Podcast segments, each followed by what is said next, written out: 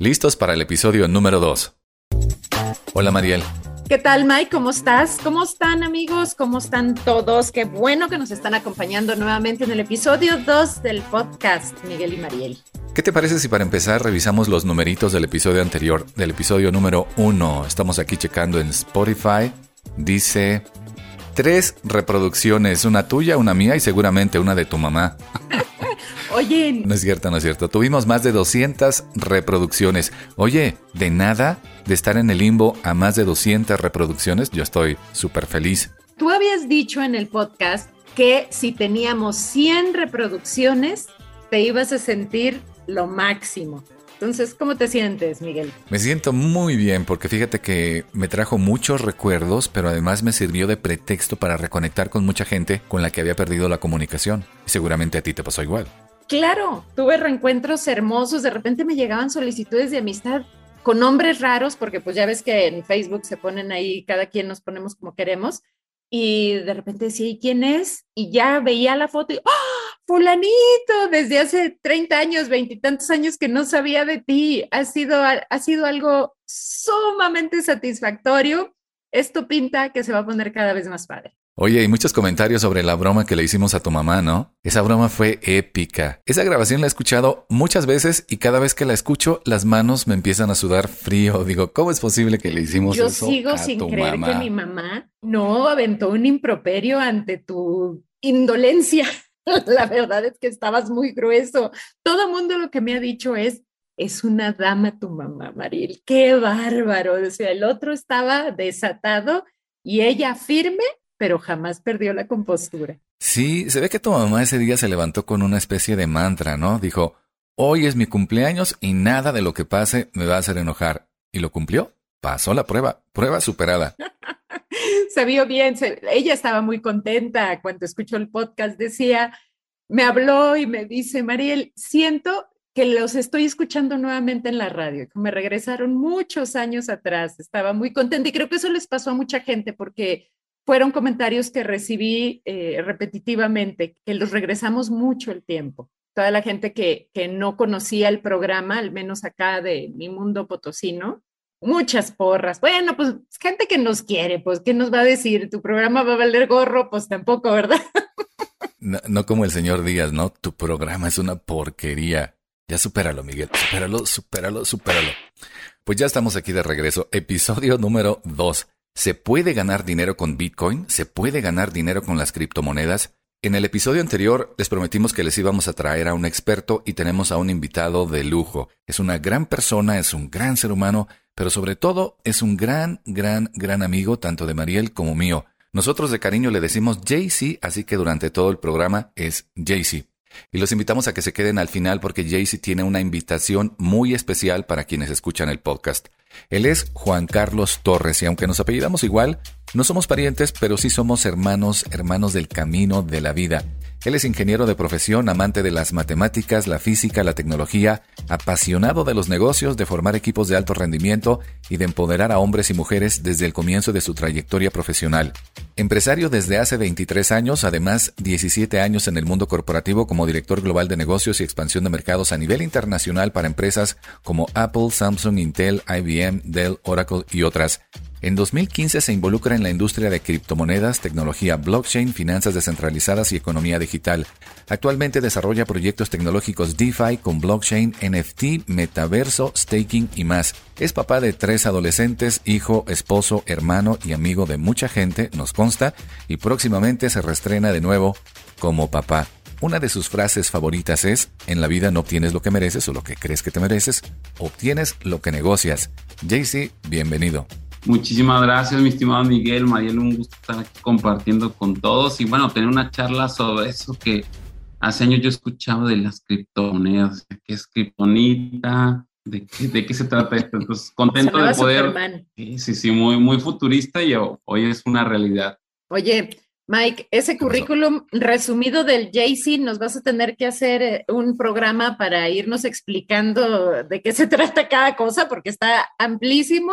Sí, oye, para entender bien. Sí, para entenderlo exactamente. En pocas palabras, creo lo, que lo que ustedes deben saber que es una persona sumamente preparada y yo le digo que es el rey Midas porque a donde llega todo lo convierte en oro, Jaycee. Gracias, Marielo. Pues primero que nada, son unos amigos que aprecio y quiero mucho. Ya tenemos tiempo sin tener una charla entre los tres, así que encantado. Para mí es una experiencia y un placer poder bajar eso de la nube que siempre digo que andamos arriba en el Wi-Fi, bajarlo al mundo terrenal, pues para que la comunidad que nos escucha a través de estos podcasts pueda entender y tomar ventaja de lo que está sucediendo. Ya es una realidad que vivimos día con día y que cada vez se vuelve mucho mejor. Es correcto.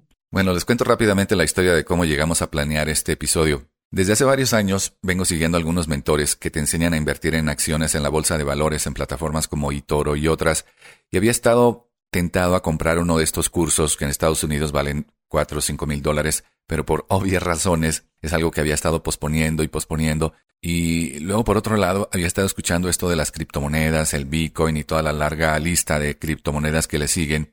Entré a grupos de Facebook tratando de entender mejor de qué se trata todo esto. Y como en todo, ves a gente que le va muy bien y a gente que le va no tan bien. Y dije, a ver, no puede ser que en un tema tan sensible como es el tema económico porque aquí estamos hablando del futuro y la evolución del dinero para acabar pronto. No es posible que yo y mi familia estemos tan ignorantes sobre el tema. Y de pronto me llegué a sentir como la típica abuelita, ¿no? Cuando salieron las videocaseteras, que no sabía ni cómo adelantarle, cómo atrasarle. Te vi hasta tejiendo. Casi, casi, imagínate. Entonces dije, no es posible que nos estemos quedando atrás, que la tecnología nos rebase de esta manera. Entonces, en las vacaciones del verano del año pasado le encargué a mi hijo José Alejandro que se pusiera a estudiar esto del Bitcoin, del blockchain, y le dije, además te voy a pagar para que tú me enseñes a mí. Y la idea era, al final del día, tomar algo de dinero del presupuesto familiar para invertir en criptomonedas, porque yo soy de la idea que aprendes en la práctica, no nada más estudiando la teoría. Pero ahora la gran pregunta era, ¿en cuál o en cuáles criptomonedas vamos a invertir? Y en ese momento era algo así como, pues, de Tim Marino, a ver si le pegamos a una y nos va bien. Pero si aprendía algo de Robert Kiyosaki tomando sus cursos en Arizona, es que un inversionista profesional no juega los dados. O sea, se trata de tener un retorno de tu inversión fijo, mensual, semestral o anual si quieres, dependiendo de, la naturaleza de la inversión, para que puedas planificar tu vida junto con tus inversiones y puedas tener una visión a corto, mediano y largo plazo. Entonces, invertir en criptomonedas o incluso en acciones, guardarlas y casi casi ponerte a rezar para que suban de valor, pues no se me hacía un gran plan. Pero bueno, con tal de aprender, estábamos dispuestos a entrarle al juego, ¿no? En eso, navegando por el Facebook, veo que Jaycee anda en algo de Bitcoin, que anda en un bootcamp, que les está yendo muy bien, no sé qué. Dije, ok, a ver, voy a hablar primero con Jaycee para ver si me da pues algún consejo, ¿no? O sea, cualquier consejo que me pueda dar, por más pequeñito que sea, va a ser mil veces mejor que mi fabulosa estrategia de Team Marino. Entonces, me dijo, mira, yo estaba igual que tú hace algunos años, pero mira, encontré este caminito para lograr un retorno fijo de inversión con Bitcoin. Y al principio sonaba algo confuso, pero es normal cuando estás aprendiendo algo nuevo, no lo entiendes al 100%, pero lo que sí entendí era que solamente había que seguir un plan y que cualquier persona lo puede hacer. Entonces, cuando empecé a ver el potencial de lo que puedes ganar con Bitcoin, o sea, el retorno de la inversión, dije, wow, no entiendo por qué no hay una cola como en la tortillería de gente que quiera hacer lo mismo. Y he estado trabajando con Jaycee desde finales del año pasado, manejando inversiones con Bitcoin, y estoy impactado. Estamos súper contentos porque nos está yendo de maravilla. Y de ahí salió porque le conté a Mariel, le dije, tenemos que compartir esta información con toda la gente que se pueda, y aquí estamos.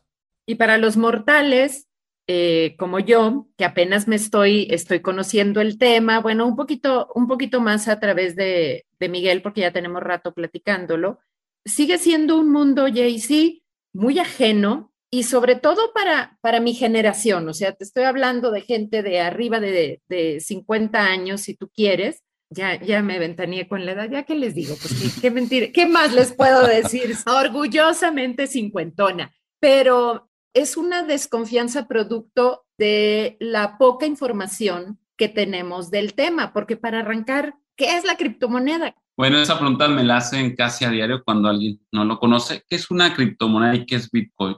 Una criptomoneda es un código encriptado, así como cuando veamos las películas que encriptaban la información con claves. Es un código encriptado matemático, es una serie numérica, por así llamar, alfanumérica, que almacena información. En ese entonces, cuando conocías las computadoras, hablabas de los bits, de los bytes, Hoy hablamos en el mundo criptográfico, el Bitcoin, la, la, tecnología blockchain, es como el sistema operativo, como el software donde se basa todo esto y es donde transfieres valor de un lugar a otro de una manera que no requiere intermediarios, o sea, le llamamos que es descentralizada porque no requiere una validación de una entidad gubernamental, de una institución, es entre personas. Y tiene un sistema de validación que funciona a nivel global entre todos nosotros, entre todos los que tenemos equipos de cómputo, que funciona como un validador de esa transacción. Actualmente tú mandas dinero y el banco valida ambas partes. Hoy tú mandas un activo digital como el Bitcoin y lo valida toda esta red, le llamamos de nodos, que son múltiples equipos de cómputo que están validando las transacciones. Creo que lo dije muy complejo, ¿no? No, es que yo creo que, dime si estoy mal, ¿eh? Porque cuando yo empecé a meterme en el tema de bitcoins, esta fue como una forma en que yo la entendí con mayor claridad, porque vuelvo a hablarles a, a mi generación, porque si ahorita les hablo de Napster a los más chavos no van a saber ni qué onda, pero se me, yo lo pude como conectar esta parte de intercambio de información sin intermediarios como originalmente era Napster, que yo subía mi música desde mi casa y podía ver en la otra parte del mundo alguien que bajara mi música en su propia casa, pero yo no tenía una central, no había un Spotify, un Amazon Music, un, nadie por donde pasara mi información y fuera, fuera contenida en un servidor de un tercero, por así decirlo. Entonces, podríamos pensar o ando de plano muy perdida. No, no, tienes una analogía que me encantó, de hecho te la voy a copiar. Es muy similar a lo que acabas de decir. Ok, ya ves, ya hasta aportaciones le hice el JC. y vamos empezando. Bien, Mariel. Bueno, para ampliar un poco más el contexto, les comparto que Bitcoin nace en agosto de 2008 como una iniciativa para hacer frente a la crisis financiera internacional ese mismo año Satoshi Nakamoto publica una propuesta en la que decía que un programa de código abierto llamado Bitcoin nos daría la posibilidad de crear nuestro propio dinero sin la intervención de bancos o gobiernos.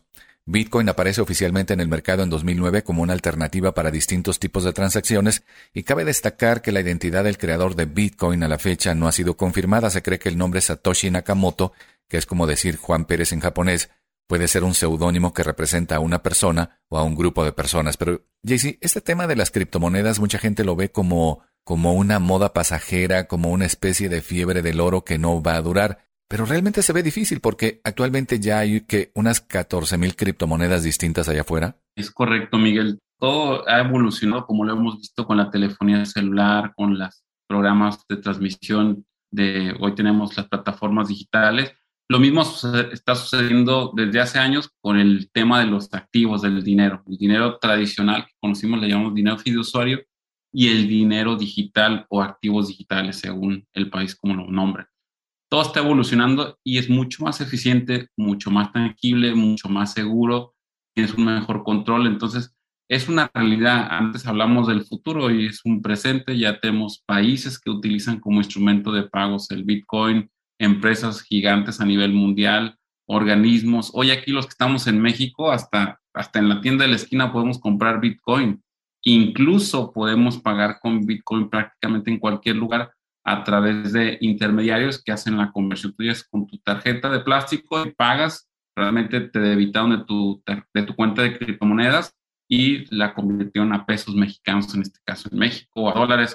Es algo que ya, ya está sucediendo en el mundo y que la transición, yo calculo que en los próximos cinco años, ahorita somos menos del 5% que participamos en esta economía digital, pero en los próximos cinco años vamos a ser más del 90% que lo vamos a estar usando. Oye, JC, en tu opinión, bueno, la historia, en la historia de la humanidad hemos tenido transformaciones de todos los tipos, colores, sabores. La era de la piedra, nada más a Miguel le tocó, yo la verdad ahí no, no supe. Luego, luego, luego, Pero bueno, la de bronce, la de hierro, la de todas las que quieras, la revolución industrial que vino a hacer unos cambios de fondo a todo nuestro sistema de, de vida, al sistema económico, de incluso la alimentación y muchas cosas. ¿Tú sientes que la criptomoneda o el Bitcoin pueda venir con este tipo de, de cambios de fondo en, en la economía y en nuestra forma de utilizar el dinero? Totalmente, Mariel. Está sucediendo una transformación que es tan rápida que no la alcanzamos algunos a percibir que no estamos inmersos. Nosotros que tenemos ya algunos años trabajando en este mundo, nos hemos dado cuenta de lo que ha pasado, pasó hace seis años, hace tres años, hace dos años, hace un año y lo que está pasando este año. Este año, sin duda, la pandemia aceleró el proceso de la evolución digital financiera, por así llamarlo, porque tuvo que acelerar muchas cosas que a lo mejor les iba, les iba a tomar dos, cuatro años más teníamos que hacerlo, teníamos que comunicarnos, teníamos que transferir valor, teníamos que hacer transacciones sin movernos de una manera más segura e encriptada, incluso sin utilizar los sistemas tradicionales que todo el mundo usamos actualmente, que es el sistema tradicional bancario. Pues mira, yo, yo me tocaba a veces estaba medianoche, 12 de la noche, 2 de la mañana, que tenía que ser un pago y el sistema financiero tradicional no puede ser pagos después de cierto horario en el sistema blockchain que usan las criptomonedas lo puedo hacer 24/7 desde cualquier parte del mundo. No requiero ni estar en algún país en particular, ni requiero algún horario. Es internacional. Pero a ver, Jaycee, vamos con lo práctico. Con peras y manzanas, ¿dónde compras Bitcoin? ¿Dónde lo guardas? ¿Cómo lo gastas o cómo lo usas? Con peras y manzanas, porfa. Muy fácil. Mira, hoy como comprar Bitcoin es como comprar dólares. Todo el mundo sabemos que hay una casa de cambio, que vas con tus pesitos y te dan dólares que vas a gastarlos donde te acepten los dólares. Lo mismo sucede con el Bitcoin. Con el Bitcoin tenemos casas de cambio, que su nombre coloquial es exchange, pero son casas de cambio digitales. No, es, no vas a una...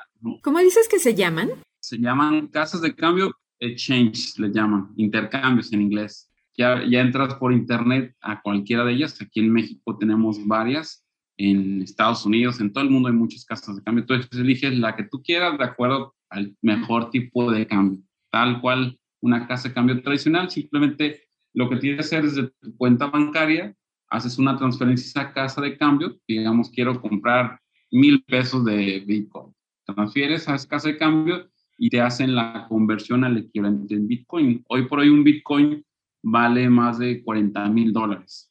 Entonces la gente dice, oye, ¿cómo, un solo Bitcoin vale más de 40 mil dólares. ¿Cuánto valía el Bitcoin hace 10 años? Menos de 10 centavos de dólar. ¿Cómo crees? Sí, por eso la gente me dice, es, seguro invertir, digo, es más seguro que cualquier otra cosa en el mundo. Nada es 100% seguro, pero es más seguro que cualquier otra cosa en el mundo. Si ahorita está en 40 mil, pero el año pasado llegó a un valor máximo de que 65 mil dólares. Llegó cerca de los 70 mil dólares el año pasado. ¿Qué es lo que determina el valor del Bitcoin? ¿Qué lo afecta? ¿Qué, qué influye en su valor? Es la oferta y la demanda, es como el aguacate o el limón actualmente.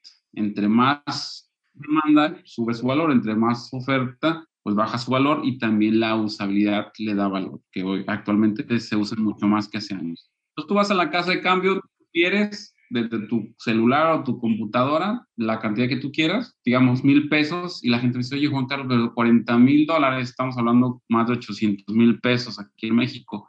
¿Puedo comprar mil pesos de Bitcoin? Sí, sí puedes comprar mil pesos de Bitcoin. El Bitcoin es divisible hasta 10 millones de unidades. Como el peso a, 100 centavos, el Bitcoin a 10 millones de unidades. Cada unidad es un Satoshi, es como el centavo del Bitcoin el Satoshi. Entonces lo conviertes, compras tus mil pesitos y lo conviertes al equivalente. Vas a una fracción de .000 y tantos, pero la gran ventaja que tiene Bitcoin sobre cualquier divisa, dólar, euro, libra, la que tú me digas, es que las divisas a lo largo de la historia pues, van devaluándose por la inflación y pues, la sobreimpresión o emisión de dinero que hacen los gobiernos y los bancos el Bitcoin, ¿no? El Bitcoin desde que surgió solamente hay 21 millones de Bitcoin, de los cuales 19 millones de Bitcoin ya, ya, ya se distribuyeron. Quedan menos de 2 millones. Así que esos 2 millones nos vamos a pelear en comprar entre toda la humanidad que queda, que tenemos en el planeta y que sigue creciendo. Así que por eso es que las proyecciones es que cada vez vale más. No, no se puede no puede haber una inflación con el Bitcoin porque no se puede emitir más Bitcoin. Es una cantidad finita desde que se creó hasta que se terminen de emitir.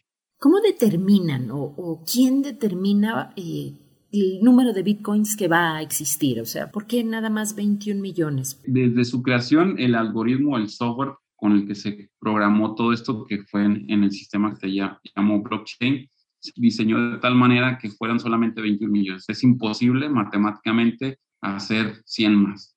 y ese algoritmo matemático está diseñado para que cada cuatro años sea más complejo crear bitcoins. El bitcoin se crea a través de cálculos matemáticos que hacen computadoras. O sea, tú puedes, si tú así lo quisieras, crear un bitcoin, pero ocuparías un equipo muy sofisticado de cómputo para crear, que crear o fabricar bitcoin le llaman en el mundo tecnológico minar. Regresando al tema de las peras y las manzanas, a ver, entonces compras Bitcoin en una casa de cambio virtual, en un exchange. De los más usados en México, por ejemplo, son Binance, Bitso y Coinbase. Y no hay mejores o peores, simplemente le compras al que te da el mejor precio como, como en cualquier casa de cambio del aeropuerto.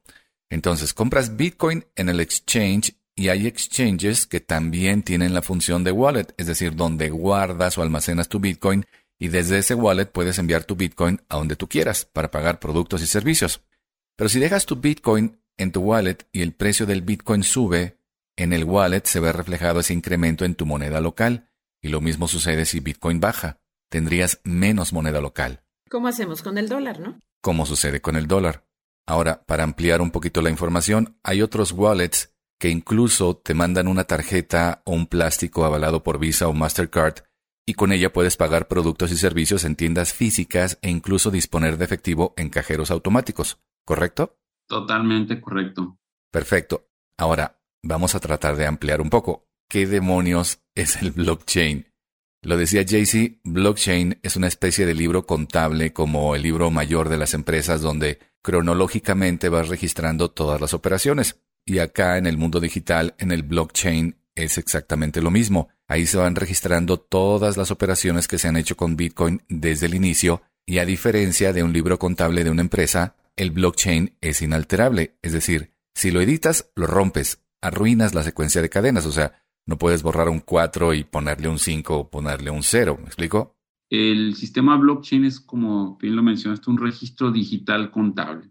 La gran ventaja o virtud es que no lo puedes borrar ni editar. O sea, no hay manera. Actualmente en el blockchain viene el registro desde la primera transacción que se hizo en 2009 a la fecha. O sea, quiere decir que cada que estamos mandando otras transferencias, se está agregando ese registro de entradas y salidas y siempre se permanece ahí. No se puede editar porque cuando se cierra, digamos que cada página en el libro, pues se encripta y esa encriptación ya no la puedes abrir, se queda registrado de por vida. Entonces, todas las transacciones desde el origen de Bitcoin a la fecha siguen estando en el blockchain y estarán de por vida mientras existamos nosotros, mientras hay Internet, mientras exista esta humanidad va a estar encriptada esa información. Nunca se va a poder borrar.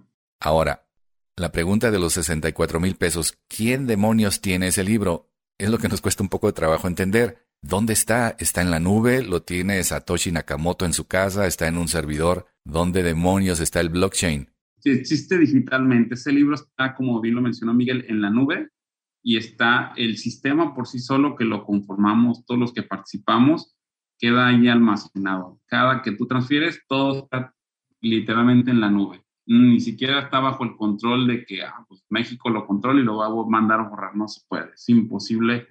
Que la única manera es que pues, se acabara la humanidad, no hubiera internet ni electricidad ni nada digital para que se pudiera eliminar. Ahora, Jaycee, una de mis primeras dudas que tenía sobre Bitcoin es que sabemos que los archivos digitales se pueden copiar. Puedes copiar un archivo de Word, Excel, puedes copiar una canción, un MP3, un video, una película, y la puedes transferir a cualquier parte del mundo.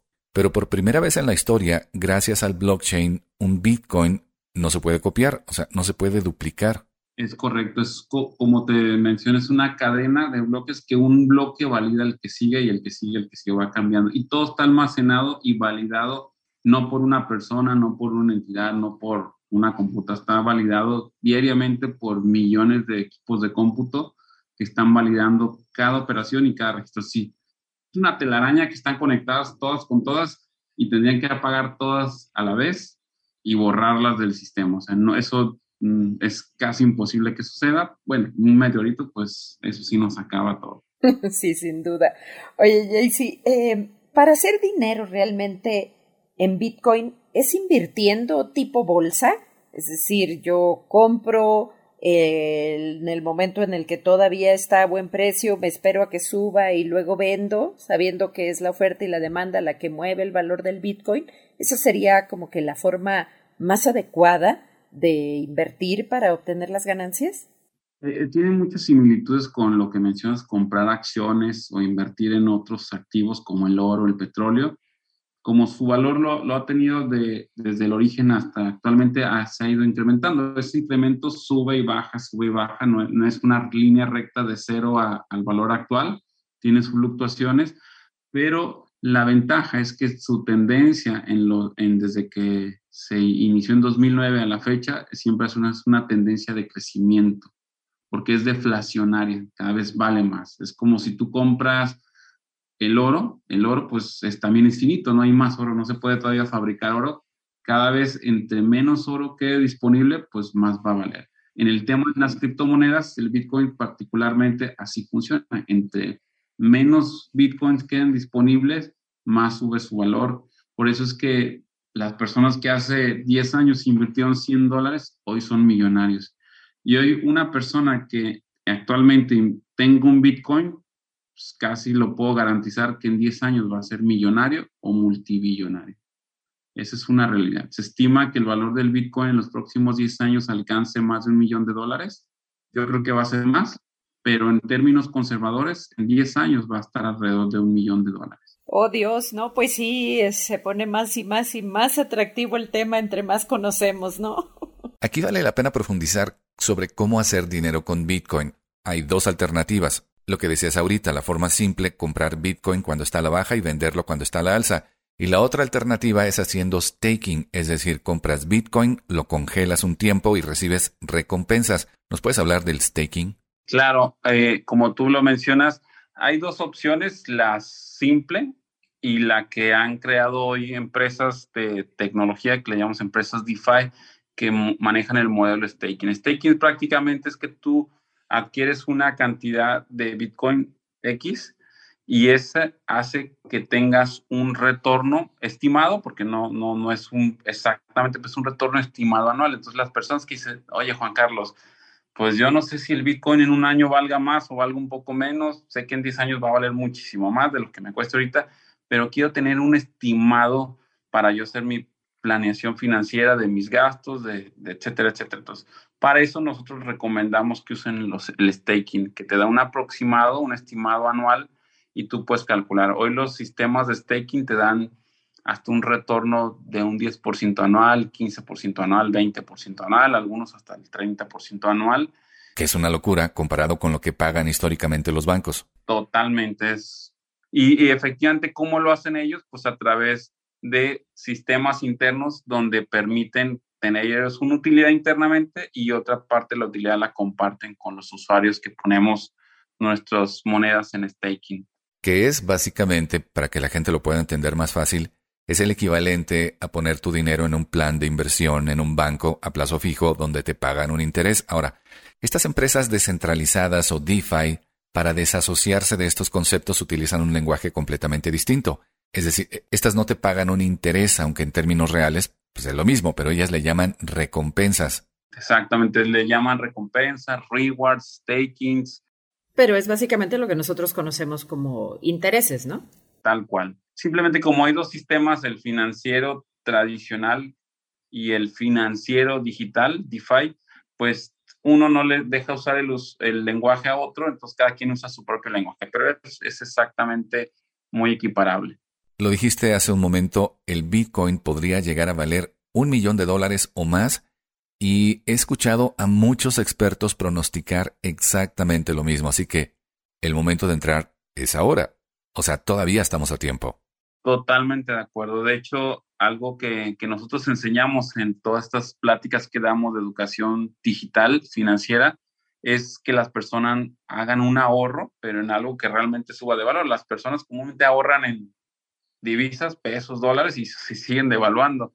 Si ellos ahorran en Bitcoin, pues prácticamente puedo, puedo decir que es casi una garantía de que va a incrementarse el valor de lo que hoy pongan en los próximos 5 a 10 años. No te puedo decirlo en un año o en dos, pero sí te lo puedo decir, en 5 o 10 años va a ser mucho más. Sí, o sea, son inversiones a mediano o largo plazo para realmente sentir un, un beneficio, ¿no? Correcto. Y fíjate qué chistoso, porque eh, realmente lo que nos está faltando en este tema, creo yo, es información, porque gran parte de la desconfianza o de la, la reticencia que tenemos muchas veces al tema es precisamente porque no tenemos los elementos para emitir un juicio correctamente.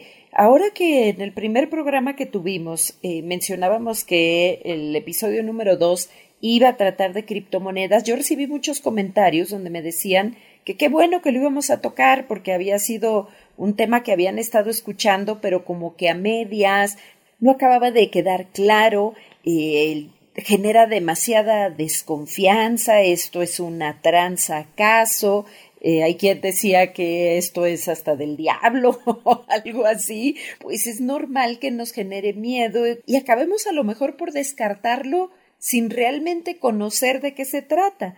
Si somos honestos, pues tampoco conocemos tantísimo de cómo opera eh, a fondo el sistema tradicional económico en el que nosotros nos movemos actualmente, cómo funciona nuestra tarjeta de débito y de crédito, cómo es que se mueven los intereses. Yo creo que pocas personas realmente conocen esto bien a fondo. A mí hay gente que me dice, no invierto en Bitcoin porque no le entiendo. Y yo les digo, a ver, ¿a poco cuando te subes a tu coche, a tu carro, entiendes perfectamente todo lo que sucede? O sea, muy poca gente sabe lo que es un motor de combustión interna. No sabemos exactamente qué engrane se conecta con este otro para que tú solamente te subas, le des la vuelta a la llave, pises el acelerador y llegues a donde quieres llegar. No, no tienes que ser un experto, solamente tienes que saber dos cosas. Cómo se maneja el coche y a dónde quieres llegar. Y es lo mismo con Bitcoin tienes que saber cómo se maneja y a dónde quieres llegar con él financieramente hablando. Pero ya en concreto, Jaycee, ¿es realmente seguro invertir en bitcoins o cuáles son los riesgos reales? Claro, mira, esa es una pregunta que la gente siempre espera una respuesta de mí y le digo lo contrario. La gente quiere escuchar que no hay riesgo.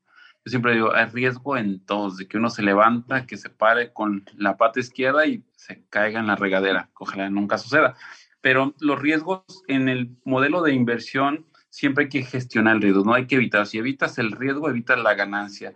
En los últimos 10 años está probado, y no lo digo yo, estadísticamente lo pueden hasta buscar en Google, cuál es el activo que más valor ha dado en, en el mundo. Es el Bitcoin, sobre el oro, sobre cualquier inversión, sobre cualquier inversión en acciones de, de empresas.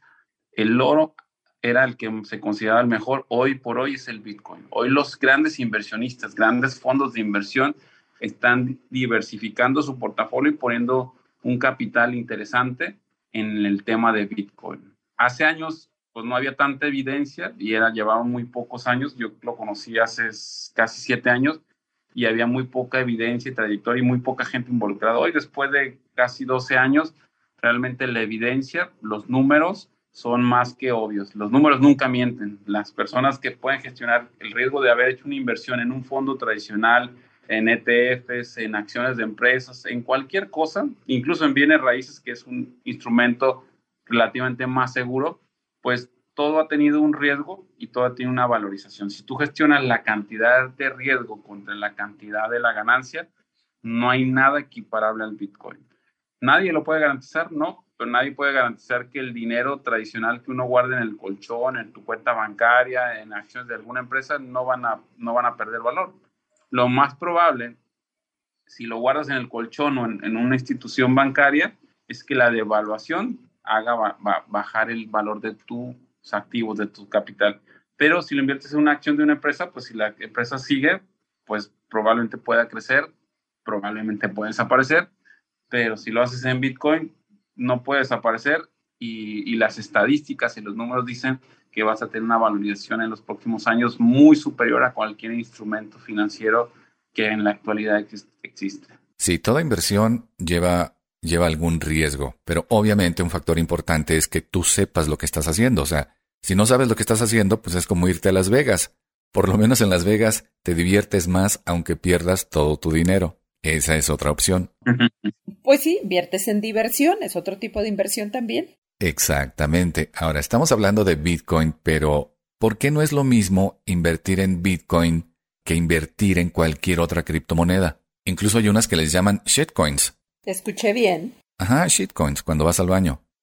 sí, escuché bien. Mira, como en todo, Bitcoin es la primera que surgió y pues siempre va a tener su valor preponderante por la, por la configuración que tiene su programación. Hoy hay más de casi 14 mil, como bien lo leíste, eh, algunas, la segunda en el mundo de mayor valor y, y, posicionamiento en el mercado se llama Ethereum. Entonces, es mejor la gente que comience en este mundo de las criptomonedas invertir primero en Bitcoin y segundo en Ethereum. Pero primero Bitcoin, ya cuando entienden un poquito más, les recomendamos las altcoins. Hay otras monedas que han surgido con proyectos muy específicos, como hoy te puedo hablar de Solana, Matic, Avalanche, Polkadot, que son monedas que tienen un propósito específico y que dan una solución a ciertas necesidades en el mundo tecnológico. Pero regla número uno, primero Bitcoin, ya que lo entiendas, podemos diversificar el portafolio con monedas alternas. Pero no compren shitcoins si no saben, porque de repente salen proyectos que suben su valor rápidamente, pero como suben, son temporales. O sea, después de un tiempo pierden la mayor parte de su valor. Entonces, eso lo hacen las personas que están metidas y que conocen y entienden el mercado, pero no es una recomendación para nadie que participe en, el shitcoins si no conoce el tema. Y en las altcoins, que es algo de término de riesgo medio, es bueno, pero cuando entiendes cuáles son los proyectos en los que hay que apostar. Y sí, literal hay que apostar como en Las Vegas. La ventaja es que aquí la ganancia puede ser muchísimo más grande y también la ambición, que algunos te dicen, oye, invierte en esta moneda y vas a ganar el mil por ciento en un mes. Pues sí se han dado casos, pero lo más probable es que puedas perder tu dinero. Entonces, mi consejo número uno, Bitcoin, empiecen es el paso número uno y después van inmigrando al dos, al tres, pero no entren en nada que no conozcan y Bitcoin, aunque no lo conozcan, está comprobado que da ese beneficio y ha tenido ese crecimiento. Hace, hace un rato mencionabas que existían muchos diferentes tipos de criptomonedas para diferentes funciones, que algunas solo eran como para cuestiones cibernéticas. Tengo un hijo de 13 años que ama su Xbox y ama su Fortnite y él en, sus juegos gana pavos o compra pavos y con los pavos compra skins y con los skins que se compra es el rey del universo o algo así, algo similar, algo así le entiendo más o menos. Pero a mí lo que me sorprende es que él ya está dominando esta parte de comprar con monedas electrónicas productos electrónicos, aunque están todos dentro de este pequeño mundito. Y eso me hace pensar que, no solo mi hijo, sino los hijos de muchos de mi generación van mucho más adelante que nosotros en el tema de eh, las criptomonedas, de, de, la moneda electrónica, porque para ellos ya empieza a ser algo cotidiano, natural. Exacto, es un dato muy curioso porque todo eso que tú me acabas de decir gran parte de este mundo tecnológico surgió de gente que estaba involucrada en, los videojuegos, en los gamers hace años, porque ellos entienden más. Entonces, hoy, hoy hay videojuegos que se llaman Play to Earn, que tú juegas y ganas, ganas tokens. Los tokens es como un, una subdivisión de una criptomoneda, o están montados en la tecnología de una criptomoneda, y con esos tokens, o en este caso le llaman pavos, tú compras accesorios en el videojuego la ventaja es que esos accesorios hoy los puedes incluso vender, revender, los compras, no sé, a 100 tokens o 100 pavos y los revendes a 120, incluso puedes ganar dinero. Hoy ya existe eso y el mundo tecnológico que después hablaremos temas que se llama NFTs y metaverso, pues tiene mucho que ver en la tecnología que desarrollaron las criptomonedas que hoy se usa para todo este tipo de aplicaciones. Pero sí, si es así como te lo dice tu hijo, ya está sucediendo en la realidad con algo que realmente puedes comprar y vender, incluso ganar dinero. Los jóvenes lo entienden porque ya lo viven, realmente ellos ya lo viven. Platico a niños de 7, 8 años y me entienden mejor que un adulto, pero ellos ya nacieron con ese chip, entonces no es algo novedoso, es parte de, su día a día. Y nosotros que estamos un unos meses más que ellos, este, pues nos vamos adaptando. Jaycee, ¿qué tan bueno o qué tan malo es que los gobiernos le den legitimidad a las criptomonedas? Mira, eh, justamente el sistema de las criptomonedas buscas ser descentralizados, o sea, que no esté controlado bajo ningún gobierno ni bajo ninguna institución. El que lo legitimen está bien, porque pues están dando cuenta de que es, es la mejor opción que existe hoy por hoy, pero de que lo controlen es lo, justamente lo que no se busca ni se quiere. Hoy hay países que ya lo usan como moneda de uso y hay países que lo quieren regular. En realidad va a ser muy complicado que lo controlen porque no es algo que tienen en su poder. Es como el Internet, que lo regulen el Internet, pues está en todos lados. Tú puedes hacer en el Internet lo que quieras buscar, ver, publicar. Lo mismo sucede en el tema de, de las criptomonedas. Oye, pues valdría la pena que regresaras más adelante para que nos des los updates acerca del mundo de las criptos. Pero el mensaje del día de hoy es que no hay que tenerle miedo a las criptomonedas, más bien la invitación es a que aprendamos a usarlas, a que tengamos la mente abierta y proactivamente busquemos más información. Hay artículos, hay blogs, hay videos de YouTube, etcétera, etcétera, etcétera. Y como se ven las cosas ahorita, no hay manera de darle la vuelta. O le entras hoy o le entras mañana, pero eventualmente todos le vamos a tener que entrar. La pregunta no es si lo vas a hacer o no lo vas a hacer. Lo vamos a hacer todos. Sino la pregunta es cuándo y a cuánto nos va a costar. Hace 10 años, más de 10 años, 10 centavos de dólar. Hace unos años, 200 dólares. Después, 1000 dólares costaba cada uno. Después, 10 mil. Después, 20 mil dólares. Hoy estamos en más de 40 mil dólares. Mi pregunta es, ¿en cuánto lo quieres comprar? ¿En 100 mil? Dólares, en 500 mil dólares o en más de un millón de dólares. Mi consejo para ti es que lo hagas ya. ¿Cuándo es barato? Hoy. ¿Cuándo vas a generar beneficios en un futuro, a mediano y largo plazo? Así que súmate, participa y diviértete con nosotros en el mundo Bitcoin. Me has convencido, Jaycee. Oye, nada más una duda no tengo que entrarle con 49 mil dólares, ¿verdad? O sea, no, si quiero un Bitcoin, no, para iniciar mi inversión, no tengo que tener los 49 mil dólares. Con que no, con 40 está bien. Con 40, exacto. Sí puedes participar con el monto que tú decidas. No tiene que ser 40 mil, puedes empezar desde menos montos y gradualmente yo siempre les recomiendo que cada mes empiecen a acumular. En vez de ahorrar en el cochinito, en el banco, en el colchón, ahorra en Bitcoins. Créemelo, me lo vas a agradecer y vas a agradecer a Mariel y a Miguel por hacer esta charla. Y en 10 años, acuérdate de nosotros, te mandamos nuestra wallet para que nos des una donación. JC, tú ya tienes cuatro o cinco años invirtiendo con Bitcoin y ya superaste las siete cifras, es decir, los siete dígitos en utilidades y en dólares. ¡Wow! Mariel, ¿tú sabías que somos el promedio de las cinco personas con las que más convivimos? Yo por eso dije, Jaycee, amigo. Amigo. Amigo. Querido. Pero Ven para acá. Pero lo más importante es que Jaycee está dispuesto a compartir sus conocimientos con esta comunidad. No importa dónde estés, si estás en México, Estados Unidos, América del Sur, Europa, porque estamos preparando una masterclass donde Jaycee nos va a revelar sus secretos más íntimos relacionados con Bitcoin para poder llegar a siete cifras en utilidades. Vamos a definir la fecha, pero mientras tanto los invitamos a que se anoten en la lista, envíenos un correo electrónico a miguelymariel.yahoo.com o contáctenos en redes sociales para apartar su lugar y obviamente les comunicaremos la fecha con bastante anticipación. Y es una masterclass muy interesante para empezar a ganar ya con Bitcoin. La maravilla es que no tienes que ser un experto, solamente tienes que conocer el caminito y es de lo más fácil que no tienes una idea. Mi primera inversión la dupliqué en dos meses. Así que podemos hacer un club de inversionistas de Bitcoin, podemos hacer un grupo de Facebook, de WhatsApp o de Telegram, donde podamos compartir nuestras experiencias y crecer juntos en este camino y creo que va a ser algo muy, muy padre.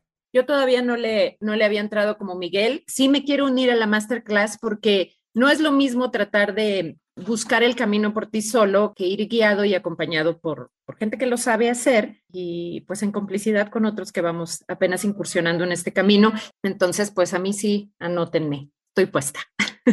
Pues ya estás, Mariel. Jaycee, muchas gracias por aceptar la invitación al podcast. ¿Algo más que quieras agregar? Pues siempre las, las personas esperan hacer las cosas cuando no tienen miedo. Eso nunca va a suceder. Nosotros, aún con siete años, siempre a veces tenemos miedos por hacer algunas cosas. Entonces, hazlo con miedo, que no te tenga el miedo, porque el beneficio que vas a tener va a vencer cualquier miedo y, miedo y barrera. Así que hagámoslo y vamos a estar juntos en este proceso. No van a estar solos, vamos a hacerlo juntos. Perfecto, entonces ya quedamos pendientes para esa masterclass. Recuerden nuestro email miguelymariel.yahoo.com. Búsquenos en redes sociales Mariel Mora y Miguel Alejandro Torres. Y si quieren patrocinar este podcast, pueden ir a patreon.com diagonal Miguel y Mariel, patreon.com diagonal Miguel y Mariel y apóyenos compartiendo este podcast, nos ayuda mucho sus comentarios positivos y que corran la voz. Estamos en Spotify y próximamente en todas las plataformas de podcast. Si te gustó el tema, coméntanos.